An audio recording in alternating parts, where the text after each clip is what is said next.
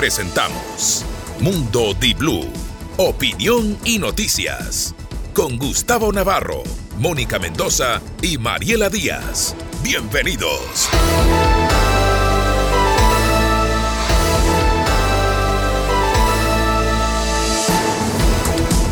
Muy buenos días, damas y caballeros. 6 de la mañana con 30 minutos de este miércoles, día número 347 del año 223. A 2023, año no bisiesto, por lo cual faltan 18 días para finalizarlo. Hoy es el Día Nacional del Cacao, nuestra pepa de oro. Ah, el día en que se celebra también esto en todas partes, especialmente en los Estados Unidos. Esta, esta gran eh, fuente de riqueza agrícola que creo que ha resurgido en el Ecuador y que tiene hoy a nuestro país como uno de los referentes. ¿Cómo es que lo llaman? De origen, ¿no? De, eh, cuando se habla del cultivo Producto de, de origen, el producto El de origen. chocolatito que sale del cacao, el chocolatito puro de 70%, ya nos hemos hasta variado. Algo- Sí. ¿Quién, quién se iba a imaginar que el chocolate con sal es una delicia? Bueno, con la sal marina, Con ¿verdad la sal marina, visto? pero es una delicia. Oye, Oiga, mi chocolate- hija hace negritos con sal marina. Ay, Jesús. ¿Cómo le está yendo con, los- con la venta en negrito? Y- Pero y- apoye, ya, ya, ya, ya, yo otra publicación va por ahí, voy a comprar. es lo mejor, esos son los detalles al lado de los regalos. Correcto. Mónica Mendoza, buenos días. Eh, definitivamente la Asamblea Nacional es el foco de todos los eh, análisis políticos y análisis también. Hoy habrá una definición muy, pero muy... eh, importante para el, el tema más que nada de juicios políticos, también de debates de leyes y más que nada de propuestas que están en el CAL.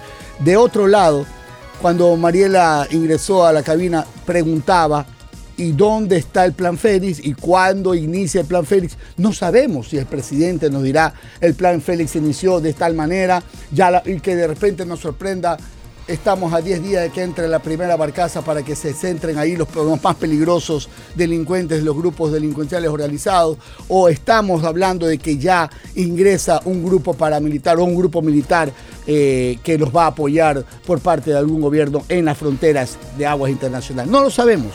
Lo que sí sabemos es que la, la situación y el golpe fuerte que ha significado este atentado, que nos hemos mantenido al margen porque las investigaciones tienen que seguir su curso y ser rápidas, porque la muerte de cuatro niños, una madre embarazada que está al vilo de la muerte y con una familia destrozada, un barrio que de alguna manera sabemos que es una zona caliente, que está dentro de los lugares más complicados que tenía el Guasmo.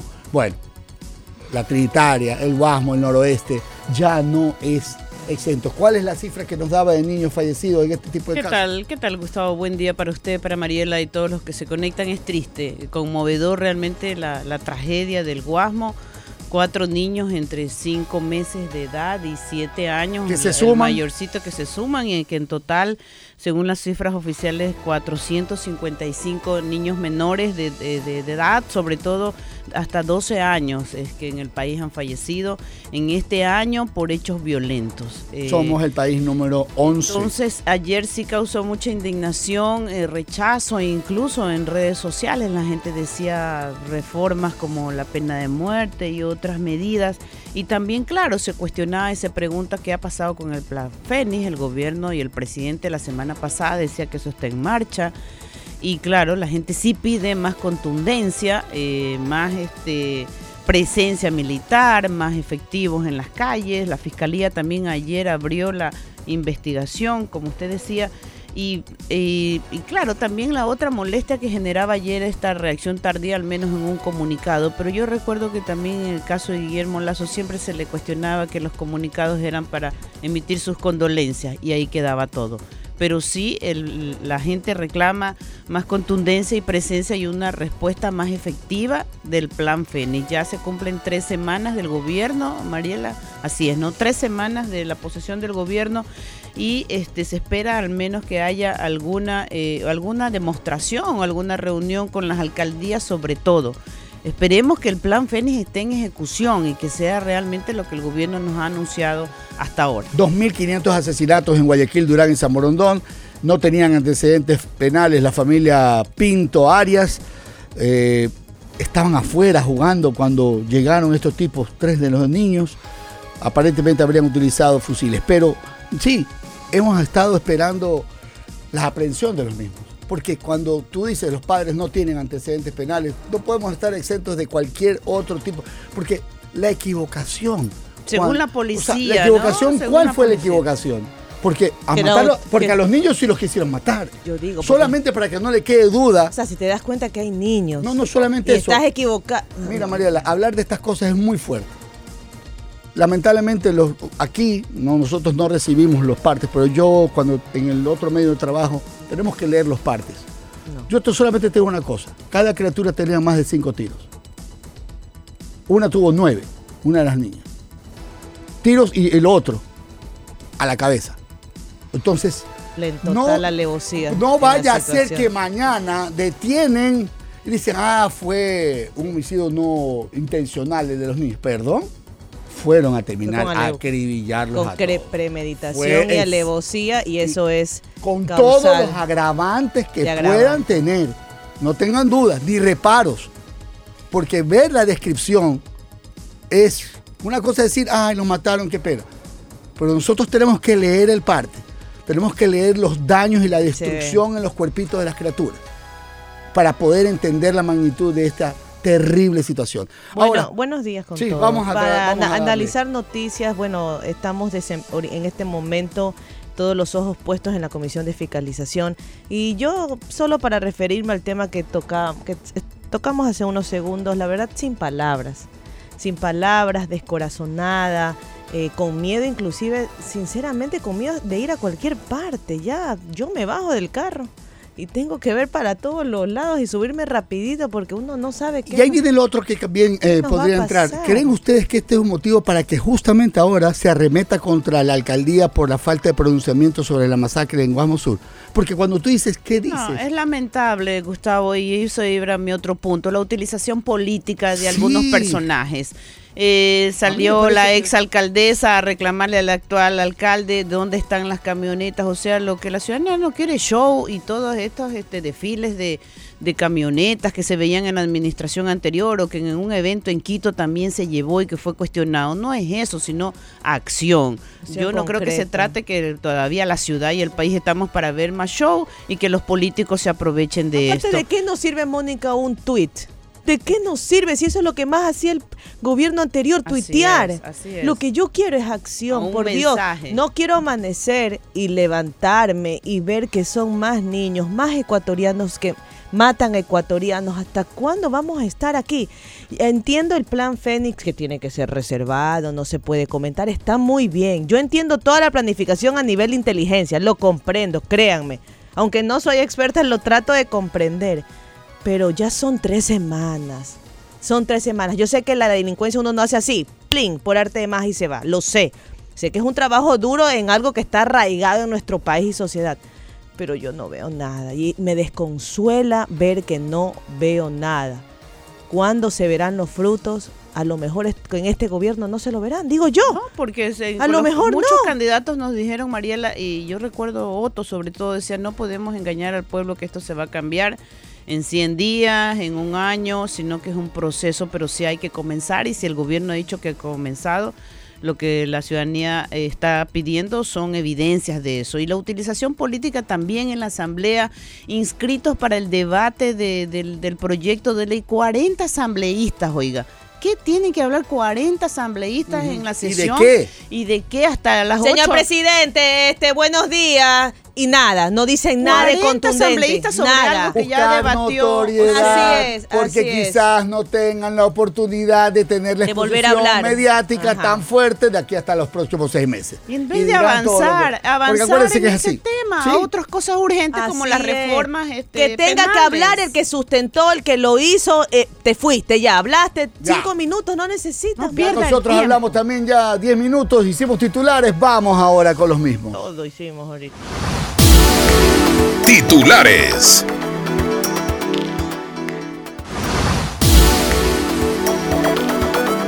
...31 de diciembre termina el plazo para la regularización de construcciones en Guayaquil...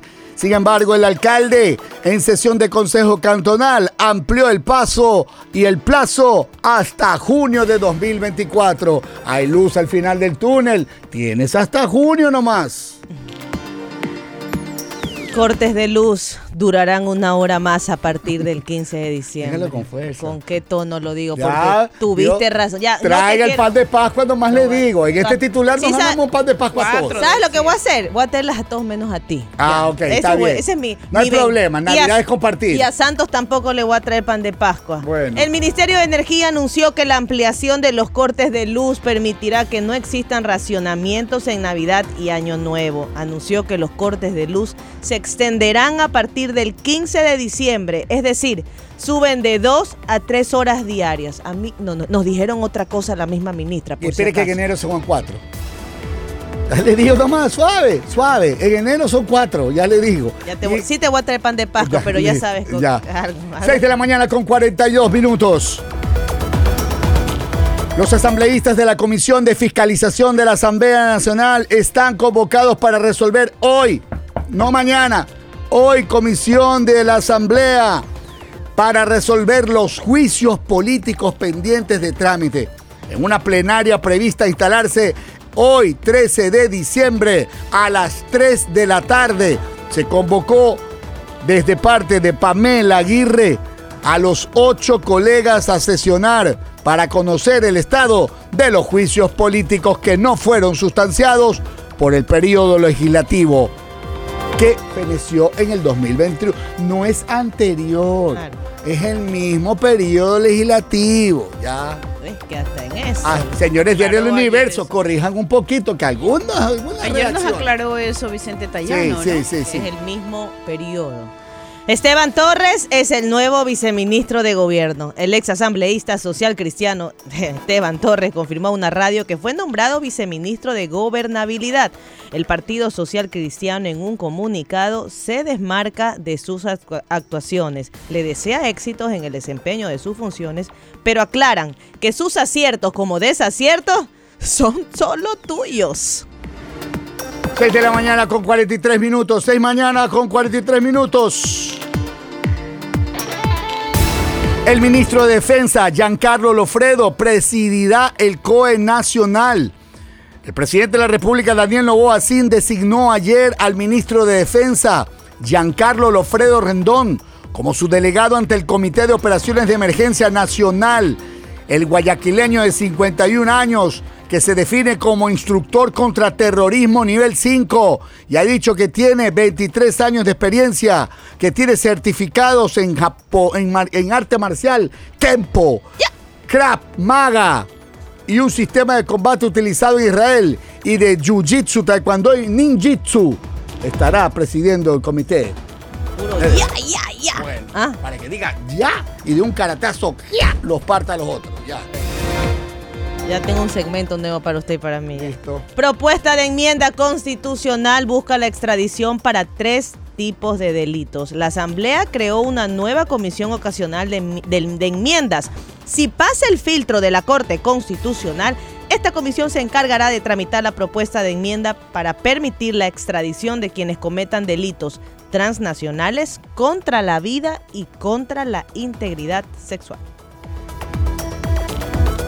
Palabras de Jan Topic circulan en redes y generan un esfuerzo notorio y aplaudido. Quisiera expresarle mi mensaje no como una crítica, sino como un sincero respaldo a este inicio de su mandato, reconociendo plenamente que apenas lleva tres semanas en el cargo.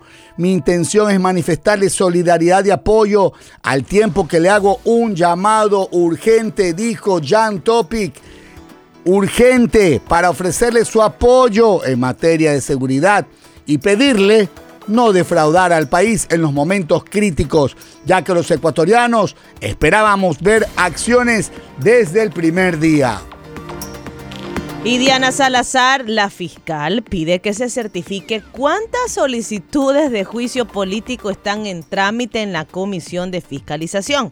La fiscal considera que hay inconsistencias en el proceso de juicio político que se sigue en su contra y le ha pedido a la Asamblea Nacional que certifique sobre todos los juicios políticos que están en trámite cuántas solicitudes, en qué fecha están presentadas desde enero del 2021, en qué instancias se encuentran, cuál es el orden cronológico, cuántas solicitudes cuenta con el informe de la Comisión de Fiscalización, cuál es el procedimiento y cuándo procede el archivo de un juicio político. Todas estas interrogantes las, las ha pedido a la Asamblea Nacional para que se lo certifique.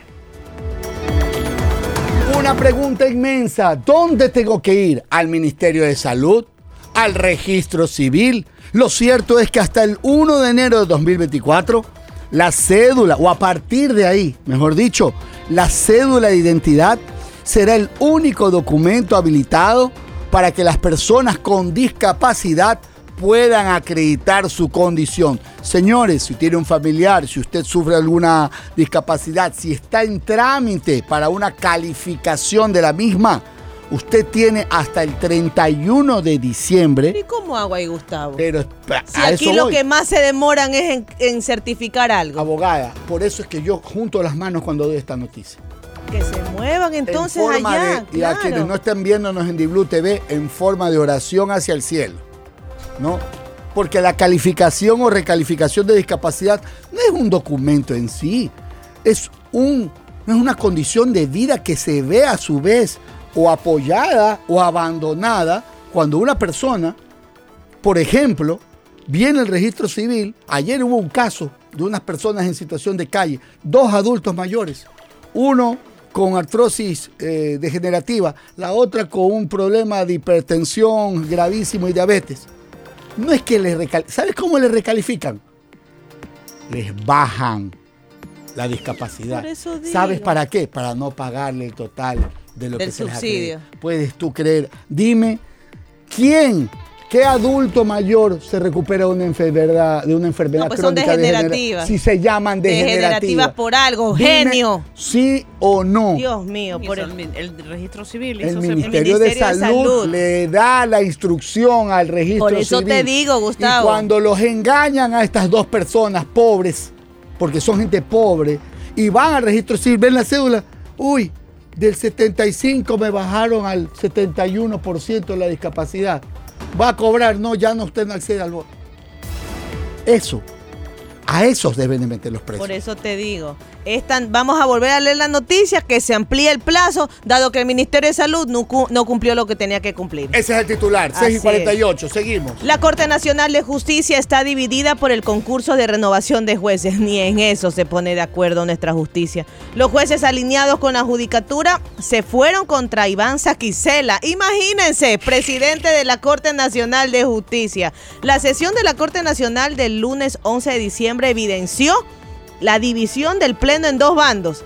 A favor y en contra de jueces que están en manos del Consejo de la Judicatura dirigido por Wilman Terán. Fracasaron las dos mociones presentadas una buscaba exhortar al organismo. ¿Hasta cuándo? Pues, y, que la, y otro que la Corte no se pronuncie. Ninguna alcanzó los 12 votos. ¿Usted puede creer que hay gente que está alineada con Wilman Terán? Pero por favor, díganos quiénes son los jueces, por favor. Hay un partido político pues, que está con Wilman Terán. ¿Usted tiene duda? No sé.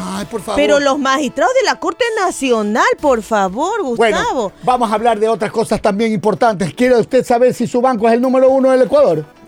Porque el ranking de los bancos del Ecuador con más utilidades del 2023 ya apareció. Le diré en breve. Estos fueron los titulares. Vamos con el desarrollo de las noticias. Buenos días. Son las 6 y 50 de la mañana. El mundo de Blue. Nos ves en Diblu TV. Nos escuchas en www.diblu.es y en todos los diales y en nuestro fanpage.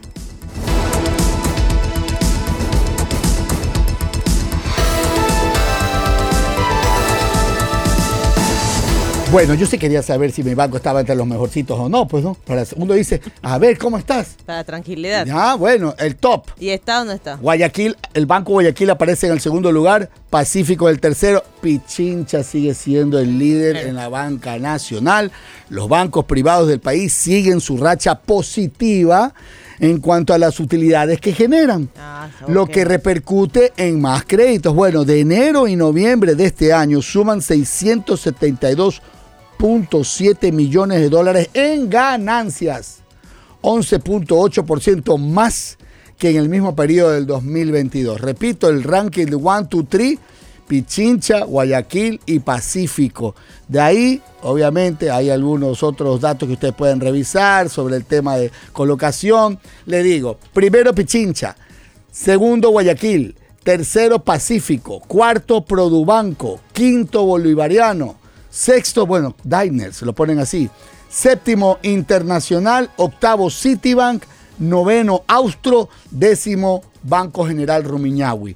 Estos son datos de la Superintendencia de Bancos entre enero y noviembre de 2023. Todos de acuerdo a lo que más ganaron en millones de dólares. Como dije, Pichincha gana 173.5, Guayaquil 107, Pacífico 106.5 millones de dólares, Produbanco 62, Bolivariano 58 y así hasta llegar a Rumiñahui que apenas tiene 13 millones de dólares de utilidades. Y ahí viene porque son los más rentables, algunos también. Ah, ese es otro. Ah, y ahí van llegando también. Bueno, en tal caso, si trabajas en banco, pide tus utilidades.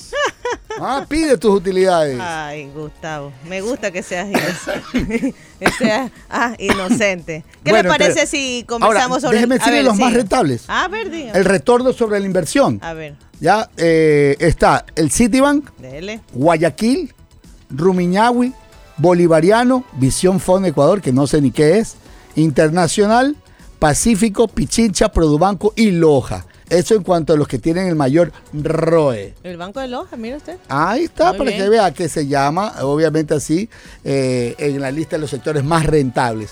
6 de la mañana, 53 minutos. Oiga, y precisamente también más adelante podemos hablar, eh, hoy se presenta el último informe de la Cámara de Comercio Electrónico del país que también hace un análisis de cómo están las transacciones digitales y por supuesto se han disparado en, en- en Ecuador, han crecido hasta un 60, entre 62, 62% se han- cambio. este, hasta un 62%. Más adelante podemos revisar esta estadística que, que se ¿sabe presenta esta mañana. Todo ahora es digital, toda transacción es electrónica. O sea, yo ya no, ni saco ya chequera. ¿Ya para qué, pues? Pero es que es peligroso ¿Para también qué? porque si dejas eso en tu, ¿y ¿desde dónde? Claro, Ahí viene el otro desde tema. la compu nomás. Exacto, Claro, Mariela. porque en la aplicación- Usted de su computador personal donde usted lo tiene resguardado y bien encriptadas sus contraseñas. Porque el celular es motivo de que inclusive hayan raptado personas y que, oiga, la huella digital o lo que sea. El Face con- ID.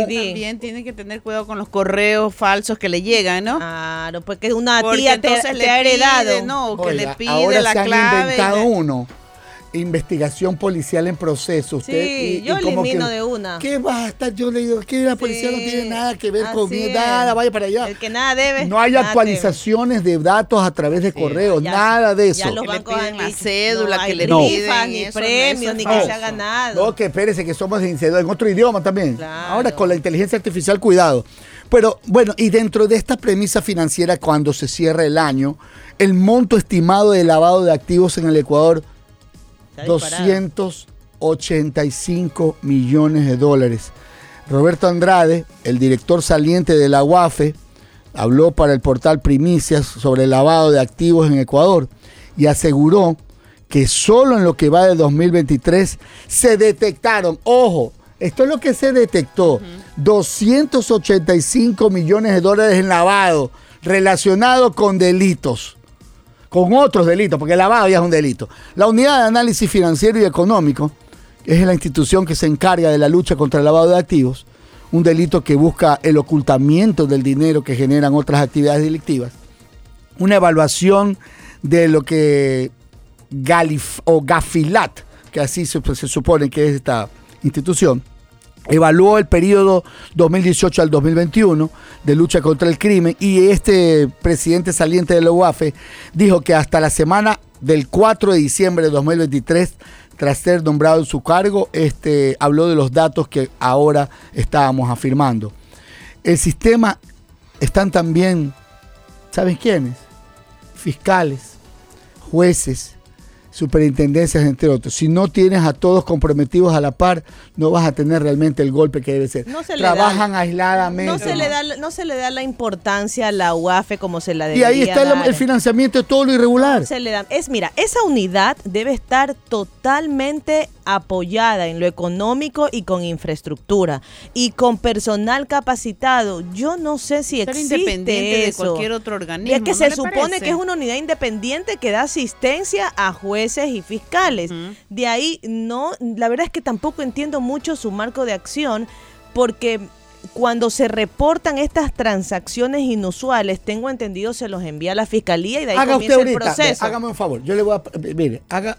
Hago- intente hacer una transferencia, un depósito de 10 mil dólares para que vea lo que le sale de todo. Claro, declaro. Hay Ah. que hacer el formulario Sí, me- de, de tengo que firmar. Y, Y- y le personal. piden hasta el tipo de La sangre. solicitud de Le van a fondos. visitar la casa. La licitud de fondos. Ya, Tienes que firmar Ya. y aceptar de que todos esos fondos son. ¿Sabe lo que dice. Gafilat?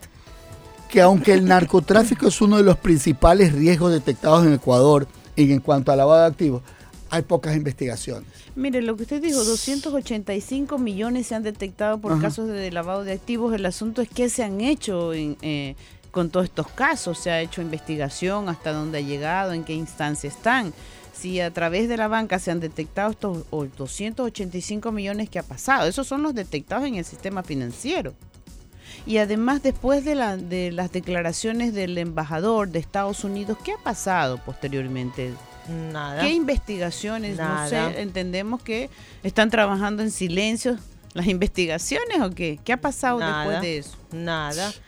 Bueno, Porque inclusive hoy- ahí se, se señaló que eran medios de comunicación, que eran equipos de fútbol.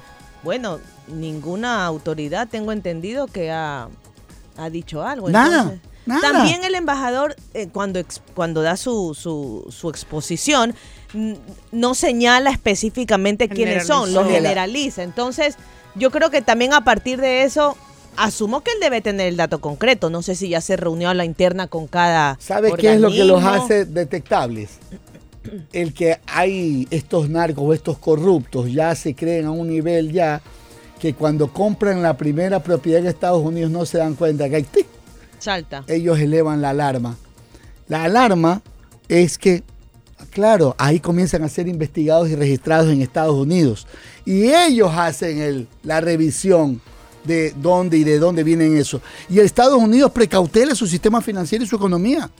Y muchas veces el objetivo final del corrupto es que tener pues el penthouse en, en Miami o, o- o pasearse por Las Vegas y tener también una, una propiedad tal vez en una isla del Caribe, que se, ya, que se sabe, o sea, ¿Sí en saben realidad cuántos- así se logra. ¿Cuántos jueces de crimen organizado existen en nuestro país? Poquitos. Mira, 14. eso es el problema. 14 Mira, por el amor a Jesús pero- pero Santo. escúchame, ¿sabes? 14. Justo Ahí está Terán, ¿ve? Ahí te quería preguntar algo. Por ejemplo, ¿cómo es posible que un trámite de juicio eh, para la- por lavado de activos Ajá. llega a un juez de Guaquillas que en su vida, Ha escucha, tramitado Ah, algo. había tramitado el fam- Caso de Salcedo y su hermano está hablando Por usted. favor, pues. ¿A dónde fue a dar? A Guaquillas. Por eso. ¿Sabe ya fue cuánto? detenido. Por eso deben, mire, así como yo vengo con la cantaleta desde el 2008 que no existen jueces constitucionales, también deben existir jueces especializados para este tipo de crímenes. No existen. Por eso es que un juez de Guayaquillas, Yaguachi, con 12 cosas constitucionales, pues? pero ni de constitucional sabe, pues, Claro, Gustavo. claro, Peor van a correcto, saber de lavado de activos, donde el lavado de activos es un proceso tan complicado que tienes que irlo desenmarañando poco a poco porque no es algo que ¿Cómo que, te... le digas a, una, a, un, a un médico, a un traumatólogo, anda, anda a hacerme una operación de cerebro No o de puede, corazón abierto? pues no puede, pues Gustavo. Desde el vamos me mató. No puedes, pues. Claro. Tiene que llegar hasta el, hasta el origen de eso, incluso Y internacionalmente. tú sabes ¿no? cuánta gente que está en Estados Unidos, por ejemplo, que está enfrascada en detectar esto, tienen un equipo, pues. Aquí es el juez, aquí y la secretaria. Que Por muchas favor, veces. por favor, no me hagan reír, pues. No, me hagan hablar, son las 7 de la mañana. por La favor. secretaria que trabaja menos que el. Que el que- porque, No, que es más brava que el juez. Ah, bueno, 7 de la es mañana. brava Ya venimos, ya venimos.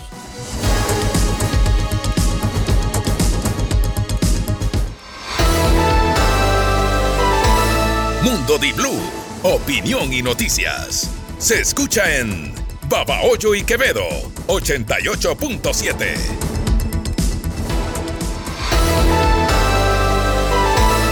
Estás escuchando Mundo Di Blue, noticias y opinión.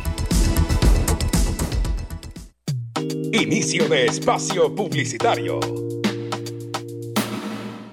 Mijito, ¿me presta su carro? Una suegra pide prestado el carro de su yerno. Esa suegra que no conduce con caja mecánica. Arranca olvidando el freno de mano y mete gasofa eco. PDV presenta Supra MX Synthetic Blend. Un lubricante que protege tu motor por más de 11.000 kilómetros. PDV Supra MX Synthetic Blend. Esta Navidad compraré regalos hasta que mi saco se rompa. Las cartas que me envían los niños para mí son una lista de compras. Compro cada regalo que veo con el paseo. Métele turbo a esta Navidad con el paseo shopping. Por cada 25 dólares en compras participas en el sorteo de 15 Chevrolet Joy Black. Cada regalo cuenta. Participa ya y conviértete en uno de los afortunados ganadores. El Paseo Shopping. Aplican restricciones. Llegó el madrugón de Marcimex. Ven este 15 y 16 de diciembre desde las 7 de la mañana y aprovecha descuentos en toda la tienda hasta el 70% con nuestro crédito directo sin intereses, sin entrada y sin garante. Lleva celulares desde 9 dólares mensuales, motos desde 65 dólares al mes, refrigeradoras desde 19 al mes y mucho más. Marcimex, piensa en ti. Llegó Navidad, es tiempo de paz. Te agradecemos por un año más. Navijet llegó a tu hogar. Gracias por su confianza, son nuestro gran motor. Para alcanzar tus metas, la Jet es la mejor. Llegó Navidad, es tiempo de paz. Te agradecemos por un año más. Navijet llegó a tu hogar. Señores, la espera terminó. Helados Pingüino cumplió el deseo de los ecuatorianos. Volvió Crocantino, la estrella de los noventas, con su deliciosa cobertura de arroz crocante y chocolate blanco. No pierdan la oportunidad de revivir la magia de los noventas con Crocantino. Y ahora lo podemos encontrar en las tiendas más cercanas. Navidad viene imparable con tu moto Shinerai. Pernil gratis de regalo con Shinerai. Tu moto Shinerai. Pernil gratis para ti. Tu moto Shinerai. Pernil gratis para ti. Del 1 al 31 de diciembre, Navidad es imparable. Compra tu moto Shinerai en cualquier distribuidor autorizado y recibe un pernil gratis de regalo. Shinerai, la que no te falla. Promoción válida hasta el 31 de diciembre. Amigo camaronero, en Nicovita sabemos que mantener el medio de tu cultivo equilibrado es todo un desafío. Por eso desarrollamos el nuevo Catal Proterra, una dieta que brinda una nutrición de calidad, mientras evita la acumulación de materia orgánica en tu piscina, gracias a su mix de cepas con acción de conservación continua. Nuevo Catal Proterra, nutre, conserva y protege. Solicítalo ya a tu asesor Nicovita. La formulación Proterra está disponible en las dietas Classic y finales. Nicovita, evolucionamos con confianza. Siente la magia de la Navidad en San Marino Shopping. Te invitamos a explorar nuestra Torre de Santa, un lugar mágico donde disfrutarás de una experiencia llena de chocolates y fantasía. Disfruta de magos, músicos, bailarines y los mejores personajes navideños. Visita nuestras tiendas y encuentra el regalo especial para tus seres queridos. Te esperamos en San Marino Shopping. Celebra una Navidad única llena de magia. Haz clic y revisa nuestro calendario de eventos. Te esperamos en San Marino Shopping. Se dice ja, se dice bo, se dice jabolines, se dice pon, se dice ga, se dice póngale jabolines. Póngale, póngale, póngale, póngale, póngale jabolines. La protección sin límites para motos y carros. Lubricantes Caboline lo tiene. Por eso, que no te pongan cualquier cosa. Se dice ja, se dice bo, se dice jabolines, se dice pon, se dice ga, se dice póngale jabolines. Caboline, protegiendo motores por generaciones. Llegó Conti Cashback, la mejor manera de recuperar tu dinero. Por la compra de cuatro llantas Continental o General Tire, recibe una gift card de hasta 40 dólares para gastar en lo que quieras. Conoce más en www.conticashback.com o en nuestras redes sociales. Continental, tecnología alemana que conecta tu vida. para llegar rápido a donde quieras. Motor 1.6 turbo. Para los días soleados, un sunroof panorámico para disfrutarlos más. Para los planes con familia y amigos, espacio mucho más amplio para pasajeros y maletas. El Citroën C5 Aircross es un SUV que tiene respuesta para todo, porque hace de cada salida un momento increíble. Encuéntralo en Grupo Mavesa desde 36.990 dólares. Fin de espacio publicitario.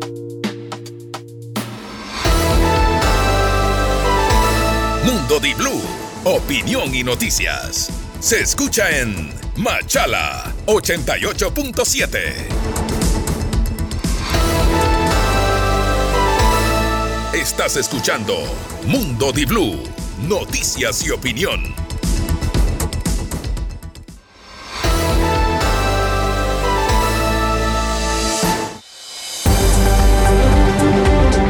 En Mundo Di Blue, internacionales.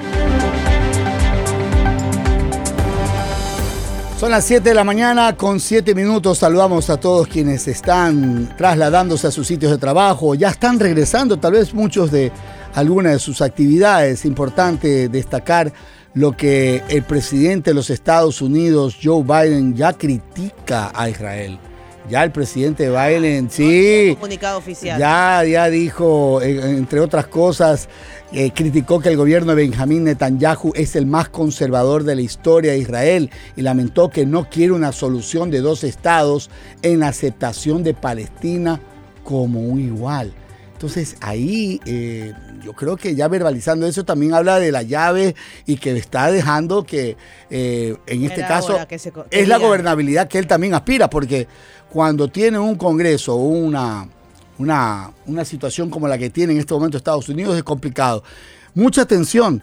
Lamentablemente, dicen algunos, no queríamos que Medellín se convierta en esto, pero el incremento, el gran auge, el crecimiento del turismo en Medellín, ¿sabes cómo lo denominan ahora? En una categoría, turismo sexual. Escuchemos. ¿Sabías que Medellín se ha convertido en un destino de turismo sexual? Sí, Medellín es la segunda ciudad más visitada de Colombia y esto ha disparado también el turismo sexual para extranjeros. Se ofrecen paquetes tan extravagantes como Gringo Paris por 250 dólares con un harén de entre 15 a 20 mujeres. O excursiones con paisas a otras ciudades o zonas del país como Cartagena. Muchas de estas chicas son víctimas de explotación sexual y el peor de los casos es el que denuncia tráfico y prostitución de menores. Las cifras que te voy a contar son terribles. El 70% de las víctimas de violencia sexual en Medellín entre 2010 y 2022 fueron adolescentes entre los 14 y 17 años. Parece mentira que una ciudad tan hermosa esconda historias tan aterradoras. y es la realidad. Y hoy el gobierno le hace, un, un- le hace una, dentro de los, titulares en varios canales colombianos que estaba observando, es gravísimo. Lo que hoy inclusive cadenas y Mariela, eh, y mira que esto, eh, Mónica, no vamos a decir que no ocurre en el Ecuador, no puedo afirmarlo, pero tampoco dudarlo. Cadenas de cinco estrellas, resorts, donde permiten el ingreso. O esta, lo que llaman eh, reserva de último minuto para que donde la reserva original la hace, me imagino, el ejecutivo para una persona, pero cuando ya está en el, lugar, el sitio, dice no, eh, una persona más, pero no importa, en la misma habitación. En el registro y hacen ese, ese sin que eso sea reportado para la tarjeta o en este caso el, el como consumo de La zapada. Exactamente. Ese es uno de los eh, terriblemente eh, golpeados eh, sectores, en este caso vulnerados también, como dijeron claramente, por el tema de explotación sexual. Oiga, Argentina reducirá los subsidios a la energía y el transporte. Argentina reducirá los subsidios estatales a la energía y el transporte, así lo anunció Luis Caputo, ministro argentino de Economía, en un mensaje grabado y emitido en diferido. El nuevo gobierno de Argentina anunció el 12 de diciembre que el tipo de cambio oficial pasará de 400 pesos por dólar estadounidense a 800 pesos por dólar. Una de las medidas del paquete de urgencia para poder estabilizar la economía. El anuncio lo hizo, claro, el ministro de Economía Luis Caputo, quien advirtió que Argentina está en riesgo de hiperinflación. Vamos inevitablemente camino a una hiperinflación. Podemos, como dijo el presidente en su discurso, llegar a niveles de 15.000% anual. Para que se entienda eso en números, hablamos de que una leche pase de valer 400 pesos a 60.000 pesos en el lapso de un año. Quiero ser claro ahora con los argentinos acerca de cómo van a ser los próximos meses. Vamos a estar durante unos meses peor que antes, particularmente en términos de inflación. Y lo digo así porque, como dice el presidente, es preferible decir una verdad incómoda que una mentira confortable. Déjeme decirle que de algo podemos estar seguros y que este es el camino correcto. Permitámonos soñar con volver a ser ese gran país que hace 100 años el mundo entero tanto admiraba.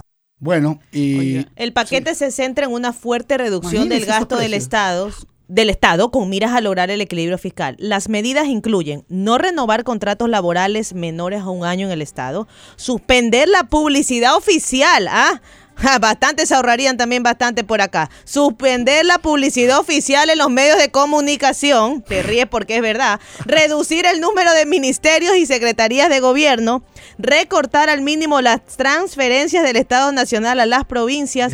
Y no plata. hacer más licitaciones de obras públicas. Porque Este es lo va a hacer la empresa privada, dijo el ministro. Y precisamente eso de la reducción del gasto público, la gente está en estos días comparando entre las medidas de Milei y las medidas económicas en, en, en Pero Ecuador nosotros nos falta bastante. Pero claro, una de las críticas es que el presidente Novoa no ha hecho anuncios de una reducción del gasto público. Hagamos una cosa. Hay secretarías y es- ministerios que se pueden ir, pues. Podemos revisar las de Ecuador. ¿Les parece si mañana traemos ese listado que en su momento se lo entregaron al señor presidente en aquel entonces era candidato? Hay y un que lo listado, hay una, hasta una empresa EP de casas que se creó en la Casas, Casas EP, EP. Empresa pública, casas en EP, en empresas públicas que se creó EP, en la época Dios. de Lenin Moreno Ajá, para el para programa, casas. para el programa. Eh, No tengo en este momento ¿Y, el y dato, quién la- pero y qué hizo Lazo con la con Casas EP? Nada, pues ahí Chinita me ha podido liquidar. Bueno. Por favor, Gustavo. 7 de la mañana con pregunta. 13 minutos.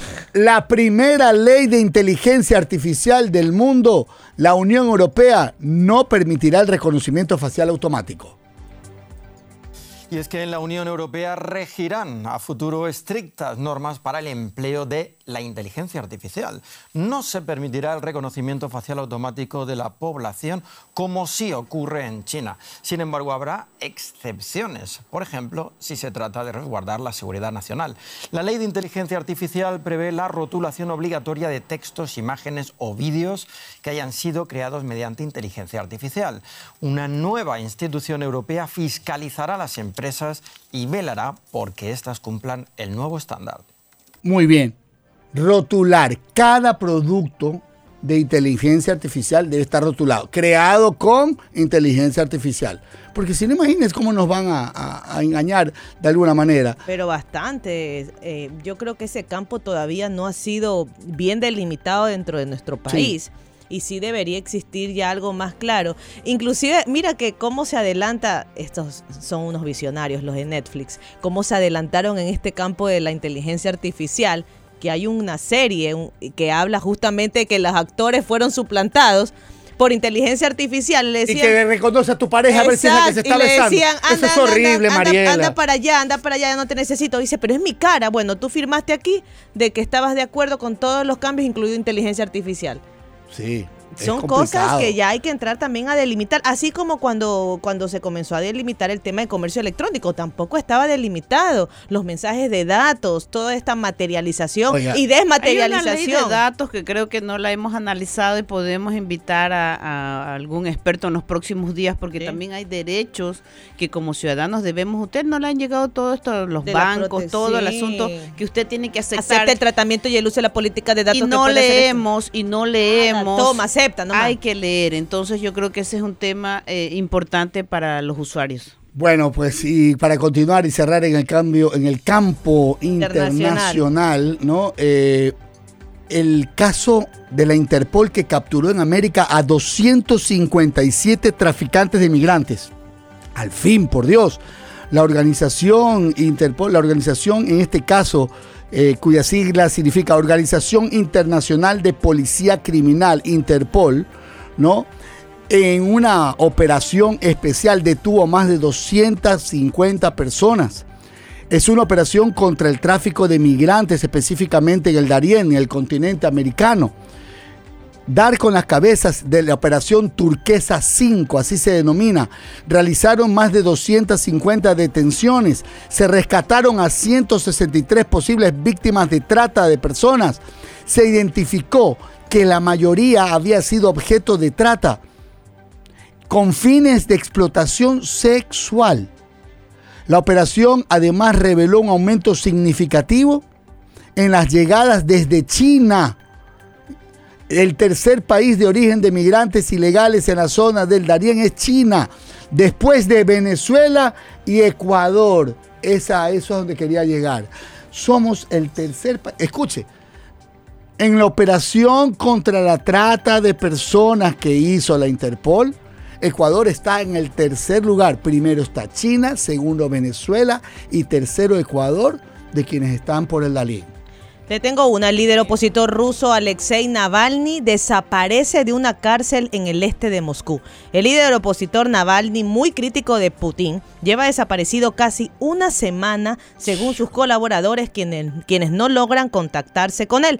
El líder opositor ruso ya no está en prisión 6 de la región de Vladimir este de Moscú, donde cumplía su condena desde junio del 2023 que él voluntariamente se entregó. Acaban de decirle a su abogado que el preso Navalny ya no está en la cárcel. ¿Cómo va a ser? Escribió en X Kira Yarmich, una de las aliadas del opositor al gobierno de Vladimir Putin. El líder opositor ruso lleva desaparecido una semana. El pasado 7 de diciembre, Navalny le pidió desde la cárcel votar contra el presidente ruso en las elecciones de marzo del 2024. Ese día llamamos a todos a acudir a las urnas y votar contra Vladimir Putin. Esto se puede hacer poniendo una cruz en la casilla de cualquier otro candidato, escribió en su canal de Telegram. Navalny también anunció la puesta en marcha de una página web, web neputin.org, que pedía a los rusos a apoyar a cualquier candidato a la presidencia, no importa salvo el actual jefe del Kremlin. Un día después de su lanzamiento de esta página, el sitio fue bloqueado.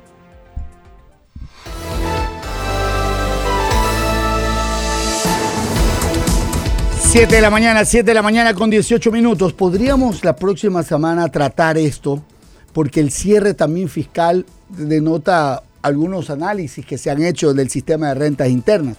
Escuchemos esta pieza audiovisual que es clarísima acerca de ¿Quiénes son los contribuyentes más multados por el sistema de rentas internas en el 2023? Este es un reportaje de primicias.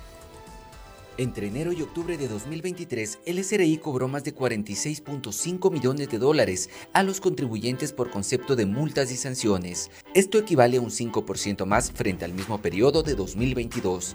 Las principales sanciones se dan por no pagar impuestos a tiempo, no entregar las declaraciones o presentar los formularios o anexos con errores. Según el SRI, este año son las personas naturales quienes más han infringido las normas y por ende quienes más multas han pagado. Este grupo representa el 46% del total de multas, que equivale a 21.3 millones de dólares. Luego están las multas pagadas por las empresas, con el 39% del total, que equivale a 18.2 millones, y el 15% restante de multas lo pagaron los contribuyentes del grupo denominado No Tiene. Dentro de este segmento están, por ejemplo, los denominados anónimos fiscales, que son aquellos que en un inicio no tenían RUC, hasta que el SRI los identificó y pasaron a ser contribuyentes. Entre ellos están los influencers, youtubers y personas que generaban ingresos a través de aplicaciones como Airbnb. Ellos tuvieron que pagar más de 6.95 millones de dólares en multas. Pichincha, Guayas y Azuay son las tres provincias que más multas tributarias pagaron en 2023, lo cual se explicaría porque también son las provincias donde más se recauda impuestos. Le siguen El Oro, Manabí y Tunguragua. La actividad económica relacionada con el comercio al por mayor y menor fue la que más pagó por concepto de multas tributarias con 11.4 millones de dólares. Los otros sectores en los que se pagó más multas tributarias son servicios profesionales, científicos y técnicos, manufactura, información y comunicación, agricultura, ganadería y silvicultura, el sector de la construcción y el transporte y almacenamiento. Bueno, pagaron las personas millones. naturales y Mira, los youtubers y los influencers. 45 millones más, este es el cobro total por multas, youtuber. También y todos, estaba ahí los de millones. Airbnb, también se les iba a comenzar a, a cobrar y... Pero guau, ah. Los que no tenían pues el registro. Así es. Los que no tenían Pero los registro- que ya, y, y los que tienen deuda ahí pendiente, o sea, el- yo entiendo, está bien, hay que cobrar a quien hay que cobrar.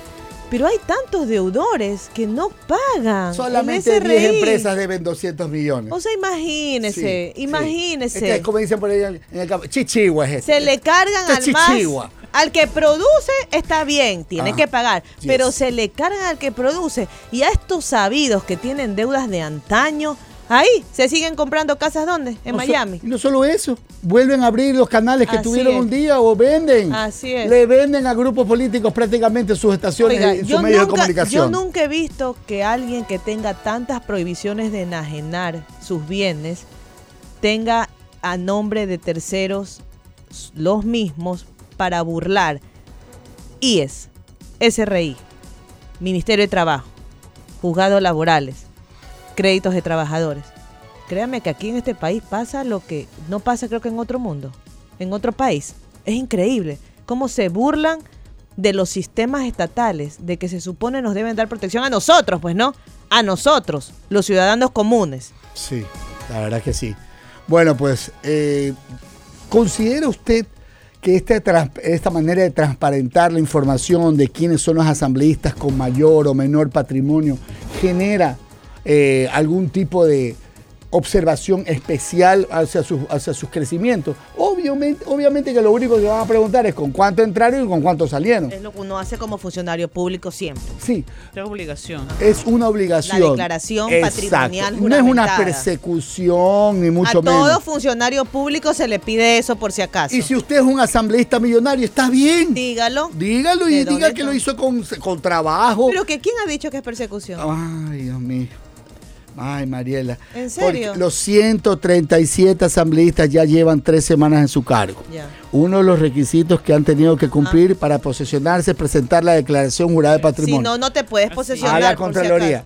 Pregúntele, ya le vamos a preguntar al nuevo Contralor, ¿quiénes todavía Pero no pueden posesionarlo, pues. tienen? Acuérdese usted Sí, que aquí, sí, sí puedes posesionarte. Aquí, aquí el señor Francisco Briones dijo en su momento, ¿no? La situación de muchos candidatos que llegaban, que algunos no completaron información. Bueno, ese es otro tema. Ya, y el Pero que- no puedes entrar a ejercer cargo público si no ya tienes con la eso. a ver, con declaración jurada de su patrimonio a la Contraloría. Este documento todo funcionario público debe enlistar sus propiedades y deudas Así para es. detectar posibles casos de Lo que enriquecimiento tengo y no lo que justificado. debo, así Ajá. es. Ok.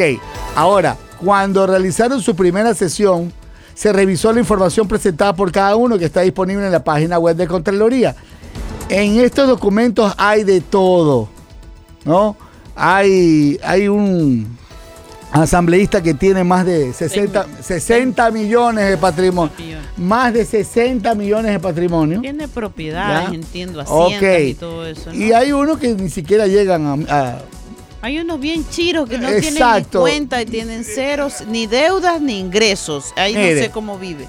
Nicole saca Como maná, dijo pues, que tiene del 6 aire. dólares con 53 centavos de patrimonio. Bueno, a veces yo estoy igual. Ah, de patrimonio. Patrimonio. El señor Jorge Chama de Guayas dijo que no tiene. no. ¿A qué se- No, y, y Gisela Garzón está en negativo. Tiene menos 2 mil dólares. ¿Cómo- ¿Cómo es eso? ¿Ah? Oiga, y también. Carmen Tipu- Tiupul de Chiborazo, menos 3 mil dólares. No, yo no entiendo. Eh, En serio, no entiendo. El otro, eh, Humberto Tapia, tiene me- menos 20 mil.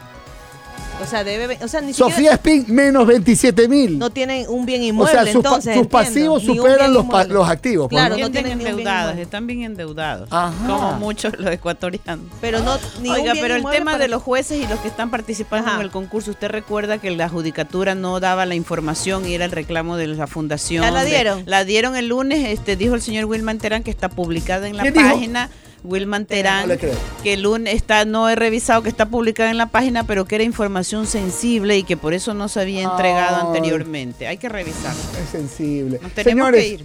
que la sensibilidad no les impida salir adelante el día de hoy. Que tengan un buen día. Hay Ya que presentarle a un abogado lo que es la ley de transparencia. Es increíble. El enlace Es increíble. con el señor alcalde Aquiles Álvarez, como todos los miércoles. Que tengan buen día. Hasta mañana Esto fue con todos. Mundo Di Blue. 88.9 presentó Mundo Di Blue. Opinión y noticias. Con Gustavo Navarro, Mónica Mendoza y Mariela Díaz. Hasta la próxima.